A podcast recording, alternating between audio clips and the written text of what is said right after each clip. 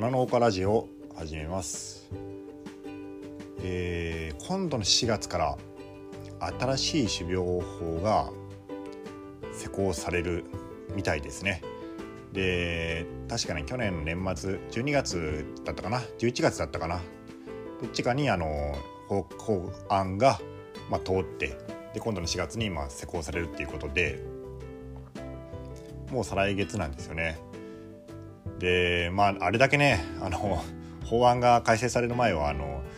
あらゆるところで、まあ、主に SNS 上ですけどね、まあ、場外乱闘が繰り広げられたあの種苗法なんですけどまあいざ施行される段階になると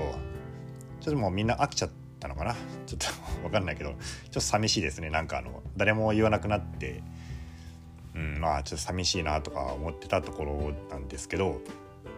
まあこの種苗法のこととかに関しては前もね話したことがあるのであんまり詳しくは言わないんですけど、まあ、ざっくり言うと、まあ、花業界に関してですね野菜とかちょっとまあちょっと分からないところもあるんで別として花に関しては、まあ、栄養系品種と未生系品種っていう、まあ、大きく分けて2つあるんですけど、まあ、栄養系っていうのはまあ簡単に言うと挿し木接ぎ木とかあと球根なんかもそうだけどそういう感じでまあ植物の一部からまた次の植物を作るみたいなそういう増やし方で作る品種なんですけど、まあ、それに関してはねあの現行の種苗法でもすでに権利があの保護されておりましてで僕たちみたいな花農家がねそういう登録された品種を作る前には、うん、と種苗会社と契約を結んだりとか、まあ、出荷する際にはその権利が保護されてるっていう旨のラベルをつけて出すっていうことが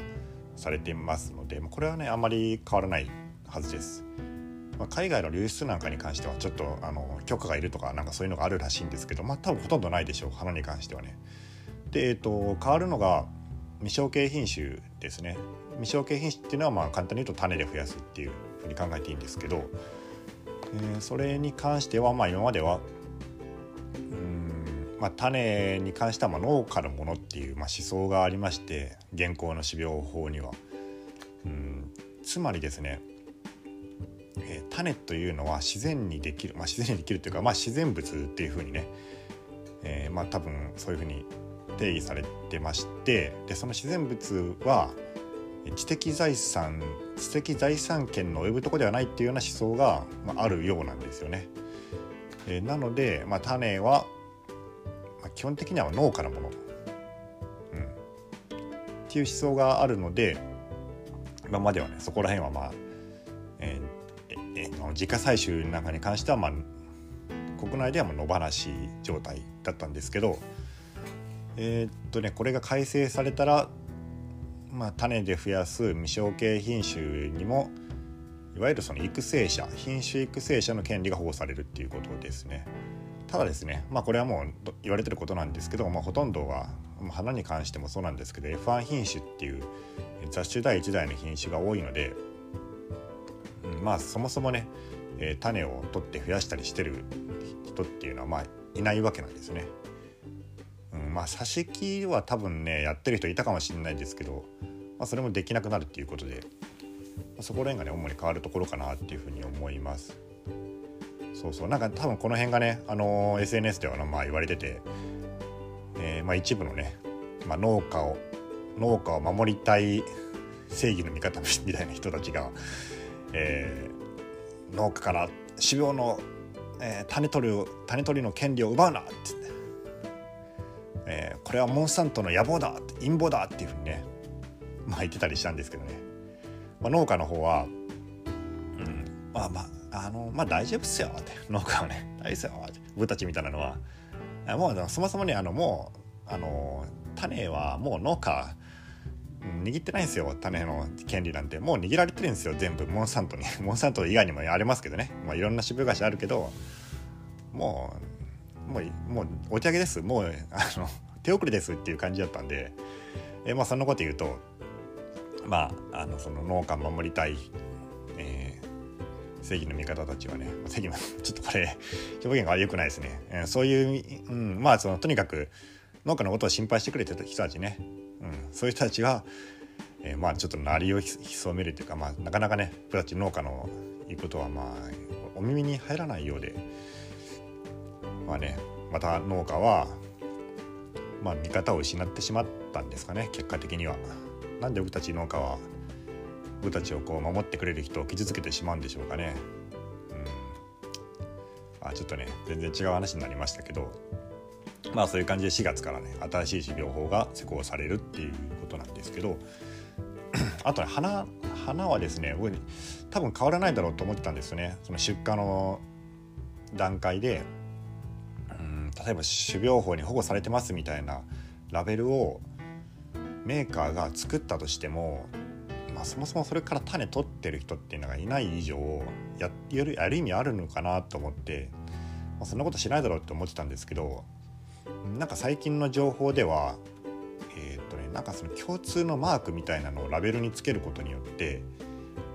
それをね、まあ、保護されてるってことを主張するみたいな流れになってるそうですね。でよくあの昨日大分県の花生産者のえー、グループ LINE の中で見たのがなんか PVP マークっていうのがつく方針みたいですね今のところ。これは確定ではないんですけど PVP ってどういう意味なんでしょうかね。